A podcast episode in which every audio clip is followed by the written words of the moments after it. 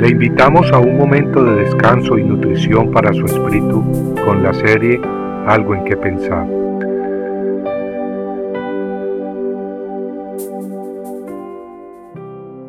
Después de esto, Jesús se manifestó otra vez a los discípulos junto al mar de Tiberias, y se manifestó de esta manera.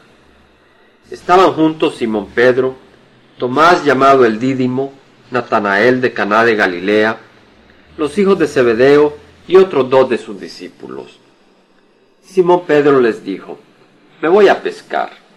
Ellos le dijeron, Nosotros también vamos contigo. Fueron y entraron en la barca, y aquella noche no pescaron nada. Cuando ya amanecía, Jesús estaba en la playa, pero los discípulos no sabían que era Jesús. Entonces Jesús les dijo, Hijos, ¿acaso tenéis algún pescado? Le respondieron, No.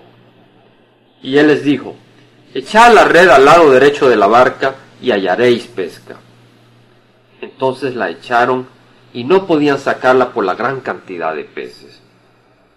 Entonces aquel discípulo a quien Jesús amaba dijo a Pedro, Es el Señor. Oyendo pues Simón Pedro que era el Señor, se ciñó la ropa, porque se la había quitado para poder trabajar, y se echó al mar. Pero los otros discípulos vinieron en la barca porque no estaban lejos de tierra, sino a unos cien metros, arrastrando la red llena de peces.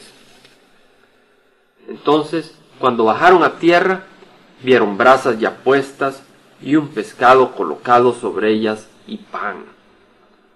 Jesús les dijo, Traed alguno de los peces que habéis pescado ahora.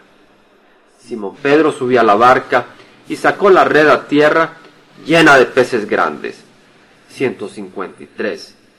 Y aunque habían tantos, la red no se rompió. Esta es la hermosa palabra de nuestro Señor Jesucristo encontrada en el Evangelio de San Juan, capítulo 21, versículos 1 al 11. Los discípulos, a pesar de ser pescadores profesionales, no pudieron pescar nada esa noche, nos dice la historia.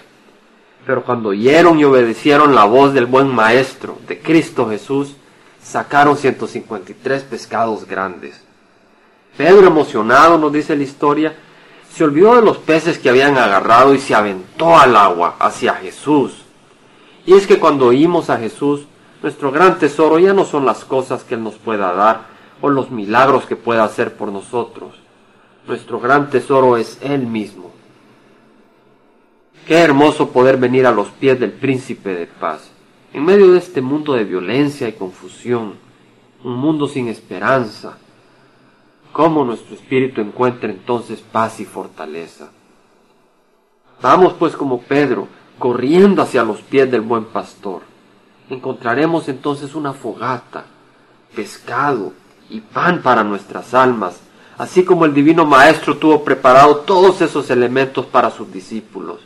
Y en medio del consuelo y la paz que te brindará, te llenará entonces de esperanza, te bañará con su amor y te bautizará con el fuego de su Santo Espíritu. Bendito sea Señor. Compartiendo algo en que pensar, estuvo con ustedes Jaime Simán. Si usted desea bajar esta meditación, lo puede hacer visitando la página web del Verbo para Latinoamérica en www.elvela.com. Y el Vela se deletrea e L B de verdad E L A, donde también encontrará otros materiales de edificación para su vida. Puede también escribirnos al Vela Pio Box 1002 Orange, California 92856, Estados Unidos. Dios le bendiga.